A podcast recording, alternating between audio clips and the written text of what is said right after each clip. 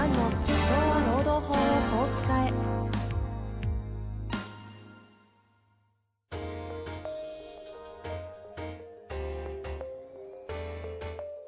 法律の下で展開されるビジネスの世界。ポッドキャスト社長は労働法をこう使えば弁護士の向井蘭が経営者の立場に立って経営者が知っておくべき労働法の基礎だけでなくビジネスに関する法律の問題を分かりやすく解説します。こんにちは、遠藤和樹です。向井蘭の社長は労働法をこう使え。向井先生よろしくお願いいたします。よろしくお願いします。さあ、ということで、前回、前々回ぐらいにゲスト出ていただきましょうよって話を番組内でしたかな？しなかったかなって感じなんですが、ゲストをお呼びしました。はい。向井先生、意気込みを。はい。もうとてもリスナーの皆様あにお役に立てるサービスを提供している会社の代表者の方です。ありがとうございます。はいということでご紹介したいと思います。えー今回ご紹介しますのは、キテラの代表取締役 CEO、上松隆さんにお越しいただいております。上松社長よろしくお願いいたします。よろしくお願いいたします。はじめまして、キテラの上松です。もう正直の、乗ってる状態の事業会社の社長だと思っててるんで、まあ実際そうだと思うんですけど、まあ油ギトギトかなと思ったら、すごい丸いというか、こう柔らかい社長ですよね。そうというのが第一印象なんですが。はい。あの、上松さん本当にとても優秀なんですけど、はいはい。人のこと褒めない向井先生がね、そういうな。あの、本当ね、表にこう、なんていうのかな、アピール、こう、俺はすごいんだみたいな、一切ない、素晴らしい方です。ですよね。そんな上松さんお越しいただいてますので、改めましてよろしくお願いいたします。よろしくお願いいたします。まあ、ということでなんですけども、一応あの、キテラの事業内容と上松さん、はい簡単にご紹介をいただいてもよろしいですかね？はい、かしこまりました。えっと、私どもが、えー提供している、まあ、会社の、まあ、サービスに関しては、えー社会保険労務士の、えー先生方ですね、社労士事務所、あるいはその社労士法人様に、えーご利用いただける、その、まあ、就業規則でとかですね、あと社内規定類を、まあ、簡単に作成、えーまあ、管理、編集ができる、クラウド型のソフトウェアサービスを提供しております。ですので、まあ、えっ、と、そうですね、ユーザー様としてはもう基本的には、まあ、社労士の先生方という形になります。まあ、スタートアップで、まだ3期目ですか？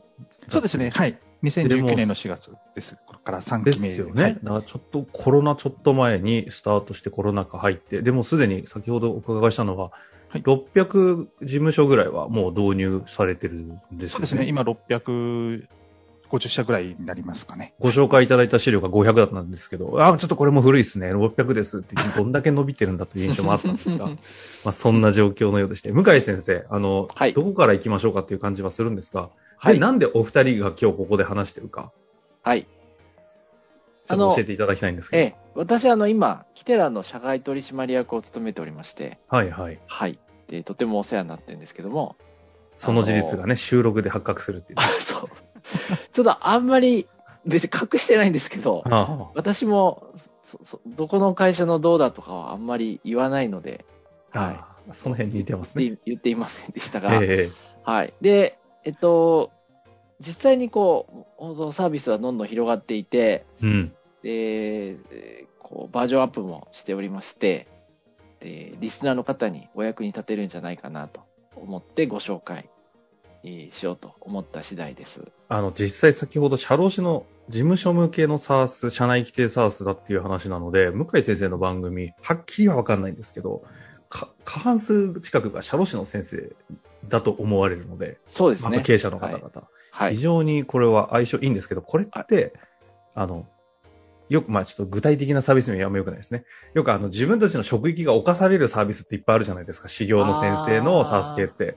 ここは、あの、まず確認なんですけど、大丈夫なんですかねという。大丈夫です。はい。喧嘩、喧嘩売りに来たわけではないんですね？はい。あの、全然知らない方はそう思う方がいると思うんですけど、上間さんの話聞いたり、実際触ってみると、あの、そういうことはないです。はい。その辺ど、どうなんですか？実際のサービス内容だったり。そうですね。はい。あのーもしそういうふうに思われ、職域を犯すように思われてたら、おそらく、あの、600社のも導入していただうんけそうですねてはいないだろうなとは思ってるんですけども、はい。あの、本当に、まあ、これ私自身の、あの、原体験に基づいて作ったサービスでございまして、実は私自身も、あの、まあ、2013年に社労士登録をしておりまして、まあ、長らくちょっと、まあ、勤務の時代が長かったんですけども。まあ、その時にですね、自分自身でこう、就業規則類とか、まあ、社内規定、やっぱりこう、編集する機会あったんですが、あのーまあ、なんていうんでしょうかね、こう、やっぱり、編集過程のですね、非効率さとか、まあ、あの、課題感っていうのが、すごく、あの、感じてえーいまして、うんうん。まあ例えばなんですけども、本当にまあ些細なことですと、あのこのオフィスツールをまあよく使う、まあ、あの商品名言っちゃうとあれなんですけど、まあ、ワードでですね、はい使うというケース多いんですけども、どうしてもこう常番号の裁判がずれたりとかですね、こうインデントがあーおかしくなったりとか、ありますね。がずれたりとか、はいはいはい。はいもう個契約書に近いですからね。そうですね。はい。たあの作り方は契約書とすごく似てるんですけども、まあ個別のファイル管理が必要になったりとかっていうことで、あまあその辺非常にこうなんか、本質的な仕事じゃないなって思うことにかなり時間を取られていたっていう記憶があったのーで、確かに。これはもうみんな納得でしょうね。共感ブンブン首回してる気がしますけど。そうですね。そうですね。なので、まあ、あの、そういった私自身があー感じてきた原体験が、まあ、もともとのこう出発点でありますので、ほうほうほう。なので、まあ、あのそういった意味で、こう、社労士の先生方が本質的な業務に、やっぱ時間を割いてもらう、ことの、あの、重要性っていうのを、私自身もすごく認識していたので、はまあ、そういった、まあ、非効率なところは、まあ、シシステムで、えーきちんと、あの、制御して、ぱりお客様とのコミュニケーションですとか、やっぱ規定の品質、クオリティを上げるっていうことに時間を割くっていうところに、まあ、時間、リソースを割いていただいた方が、まあ、社労士としてもやっぱり望まれてることだと思いましたし、私自身もそうしたいなっていうふうに思ったので、まあ、作ったっていう、まあ、そういった背景が、あの、実はあります。その付加価値埋めないようなバックヤードの実務の細々したところは簡易化、効率化、最適化を図って、はいそこは SARS に任せながら付加価値できるようなところをちゃんとコンサルティングだったりっていうところでそうですね提供できるためのはいシステムってことですよね。おっしゃる通りです。いやー、これ、てか逆になんで生まれてなかったんですかねなんか、意外ですよね。しかも今日ほぼないですよね、これ。そうですね。まあ、あのー最近ちょこちょこっと出てきてはいるんですけれども、はい。なんで出てこなかったのかっていうとまあ、やっぱりニッチですからね。うーん。うんまあそうかそうですね。まあ、マーケットが小さいとか思われるうんマーケットが小さいって思われますよね。それよりこう、あの、社会保険とか年末調整とか、ああいう巨大な何千万人の手続きが関係するところの方が、巨大なお金が動きますよね。あとなんか HR 領域の SARS って、どっちかというと、あの、評価制度とか、はい。あとなんだ、社員管理ツールの方とか、はいはいなんかそっちに行きがちだったけど、はい。ここの目の前のバックヤード部門ってめっちゃ大変じゃないですか。確かになん、聞いた瞬間に、いや、それ絶対ニーズあるよなと思って、そしたらすでに600って聞いて納得ですし、うん。いや、これは、そうですね。ちょっとあの、今ね、多分、いろいろと投資家云々の話もあると思うので、言えないような話がいいっぱいあるんじゃないかなと思って、聞くのが、なんか躊躇するんですけど。いや、今順調ですよ。伸びてるとっても。ですよね。はい順調です。そうですね。まあ、あの、幸いにして、あの、まあ、立ち上がりはすごく、あの、まあ、良かったというか、まあ、結果的にはですね、いろんな先生方にもサポートいただきながら、はい。はいはいや。って、所属はすごく良かったかなと思っておりますが、まあ、これからもっともっとこう、やっぱり、まだまだ、ろまあ、言ってもまだ、社労士業界2000、あ、2万7000事務所ぐらいありますそんなあので、るんですね。はいうんまだまだ、えー使っていただける企業様多いので、頑張ら頑張らないといけないなというふうには思っております。まだあと、そうですよね。全部半分だとしてもあと15倍ぐらいは伸ばせるとそうですねいう感じか。いや、そうなんだ。え向井先生、ちなみにいつお会いして、社外取締なんて入ってるんですか？と、最初にお会いしたのがですね、えーっと、コロナの前の夏でしたね。2019 9年年ですね。の、はい、夏、7月だったと思います。ではい。すね、はいあの、当時シェアオフィスにいらっしゃって、そうですね。はいで、あるコンサル会社に紹介していただき、はいはい。で、私が伺って、で、それで、あの、こういうサービスやってますと。で、こう、企業向けに、スタートアップとか、上場を目指している会社向けに提供しますと。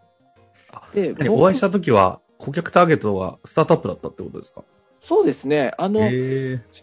植松さん自体が社労士資格お持ちなのに、うんあ、そうなんだと思って。うん。なるほどねで。確かにそうですよね。そう、あの、社労士先生にぴったりだなと思って、あ一緒になあ。んかできませんかっていう話をしようかと思ったんですけど、はいはいまあはい。今のところ、こう、あの、事業会社メインですねって、問い合わせは来ますけどっていうお話してて、うんああ、じゃあまあ、あの、機会があったらよろしくお願いしますって言って、あの、全然普通に、こう、なんていうのかな、また、いろいろお互い、うんうんうんうん。こう、チャンスがあれば一緒に仕事しましょうって言って終わって、でそへっからの半年後ぐらいですかね。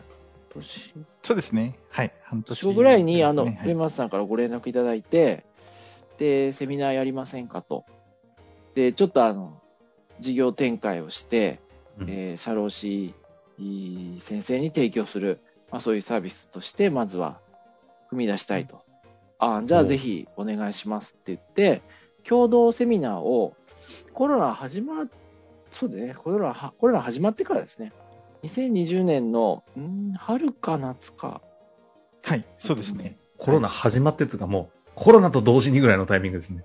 えーウェブセミナーってのが世の中に認知され始めたぐらいの時に、ああ、はいはい、はい。で、うち名簿ありますので、あの、メルマガの、で、それに流したら、500人来たんでしたっけ？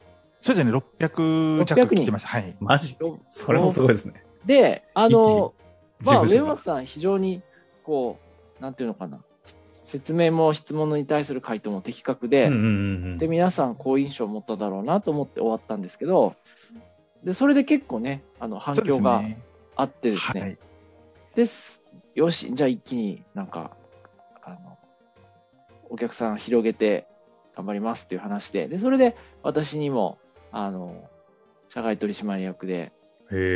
やりませんかって言っていただいて、僕も当然、あの、ありがたいんで、おはいはいはい。受けして、うんでそれで2021年になって、え継続的にいろいろ一緒にやってます。あ、じゃあ、がっつり組み出したのは、ここ1年 もう一年、一年半、ってことですですよね。ねそんなもんですねあそうなんだ。そんなもんですね。はいなんかあっという間ですね。もっと長い感じはえちなみに、その、社労、スタートアップだなと思ってたところを、思いっきりピボットして、社労士事務所だとなったのは、なんかきっかけあったんですか？そうですね。あのーまあ、先ほど向井先生もおっしゃったように、ちょこちょこと、あの、問い合わせはいただいてるんたんですけども、ん。もう私自身も、あの、なんで社労士の先生が 問い合わせいへただくのかな。なっていうふうに、ちょ、本当気づかなくってですね、で、向井先生からも、まあ、その半年前ですよね、まあ、社労士向けでいいんじゃないっていうふうに、あの、アドバイスいただい出て、まと。この時も、なんかあんまり私もピンと来てなかったんですね。そう、向井先生失礼なんですけども。で、まあ、それから半年後ですね、2020年の4月ぐらいですね、うん。あの、本当に多くなったので、で私もちょっと、あの、ご導入いただいた先生方に聞きに回ったら、いや、これ本当社労士にとってはいいよっていうふうに、あの、実際に、はい、お声をやっぱいただいたので、よし、あもう、まで、その時もですね、私たち、まあ、はい。本当に、あの、まあ、お金もなかったですし、人も、二人、三人ぐらいでやってたので、うんえ、だって今、社員30名ぐらいいらっしゃる今じゃないですか。30名、はい、ぐらいおりますが、2年、三2年半ぐらい前ですよね。2、3人だったんですか？そう ?3 です年前か。いやいや、2 3年前2020 20年の4月ぐらいまでは3人ぐらいでした、まあああ、そうそうそうあ。そんな感じなんですか？はい。そうです。3人でしたね、当時もね。僕を愛しに行ったいい2019も3人だったなはい。ですね。そうなんです。シェアオフィスって言ってましたもんね。そう、一人1万5千円で借りる、あそうーそうそうそう。3年前の、はい、個室もないところでやってそういう感じて。なんだ。はい。で、まあ実際に先生方にお聞きしたときに、もう本当に使えるよって言われたので、あの、かまあやっぱりリソースなかったので、い。はい。で、一般の事業会社様と、まあ、社労士の先生方の使い方って、やっぱりちかなり違いがありまして、まあ、同じ社内規定とか就業規則を扱うう SARS なんですけども、やっぱりその求められるニーズとか機能とかっていうのは違うので、それぞれのお声を、あの、両方に開発するっていうことがやっぱりなかなか難しかったんですね、当時。あはい。なので、どちらの声を優先するかっていったときに、まあ、その時導入が進んでいた、まあ、社労士の先生方の声を優先しようということで、ーほうほうもうそこからは、今でも事業会社様はえっと、販売してなくて、社労士の先生方だけにあ、喜ばれるための、そんなはい、はい、機能を、あの、もう、うん日々日々作り続けているという感じでございます。なるほど。ていうか逆にちょっと業務を私素人なんで知らないんですけど、そんなにこうアップデートしていくような機能追加求められるような、はい。なんかものがあるんですね、仕事上。全くイメージが僕はつかないんですけど。ございますね。はい。やっぱり、あのー一番はですね、やっぱりその顧問先様がいらっしゃるということなんですよね。おその顧問先様とのこうインターフェースとしてのあのお使い方っていうところには、やっぱりまだまだあのいろんなご要望がありありますし、あはい。やっぱり顧問先様とやっぱ便利になるっていうことが、あの、ひいては社労士の先生方のこう収益とか、まあ、じうんうんうんなんですかね、顧問先のか新しい獲得っていうところにつながっていくので、ーへえ。そこすごいですね。そうか、顧問先との関係性に対しても、ある程度テックしていくような形で。そうなんです、そうなんです。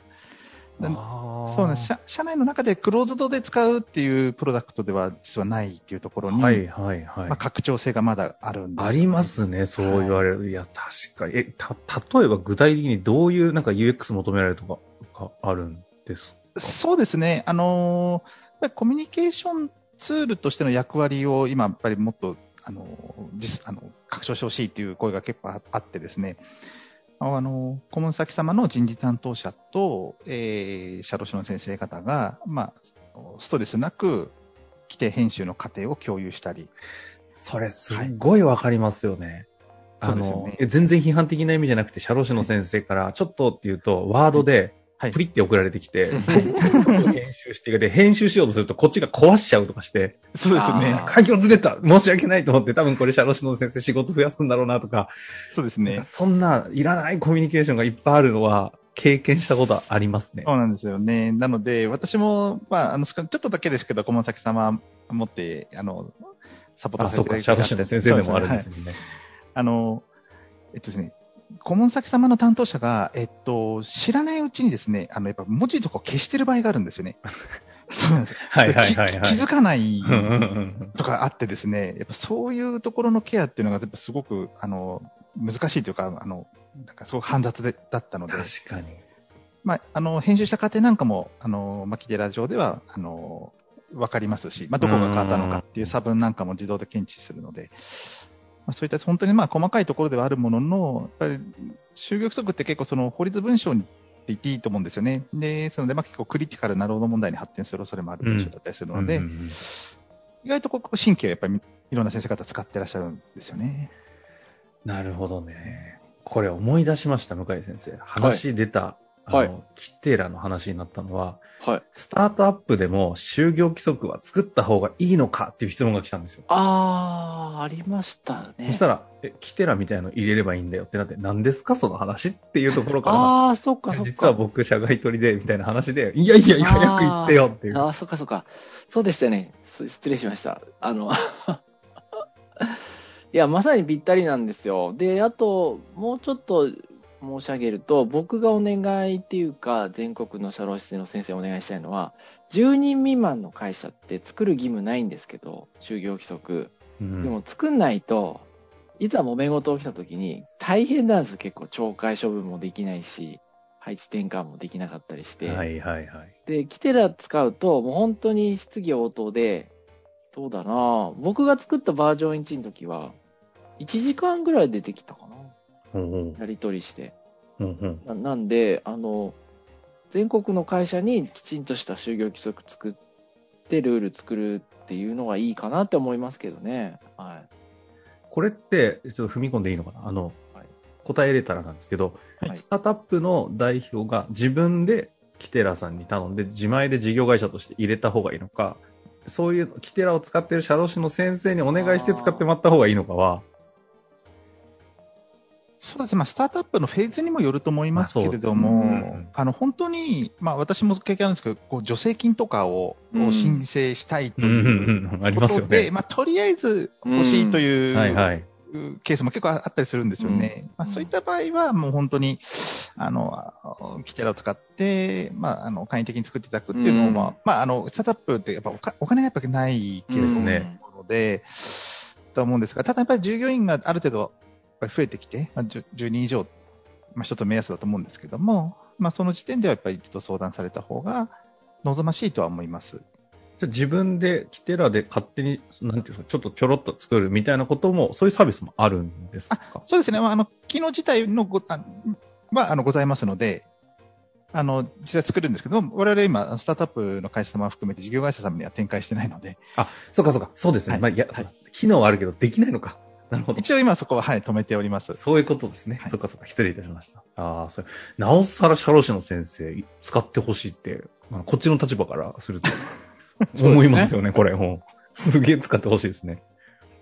いやー、そういうことですね。あの、今日一旦前半戦ということで、あの、キテラのサービス内容を含めてね、話させていただいたんですけども、あの、創業3年でいろんなことあったりしたみたいなので、その辺のちょっと過去の話とかもね、ちょっと人間味あるところの上松社長の話も聞きたいなと思ってますので、次回後半も楽しみにしていただけたらなと思います。ということで、向井先生、えー上松さん、本日もありがとうございました。ありがとうございましたあり。がとうございました。本日の番組はいかがでしたか？番組では向井蘭への質問を受け付けております。ウェブ検索で向井ロームネットと入力し、検索結果に出てくるオフィシャルウェブサイトにアクセス。その中のポッドキャストのバナーから質問フォームにご入力ください。たくさんのご応募お待ちしております。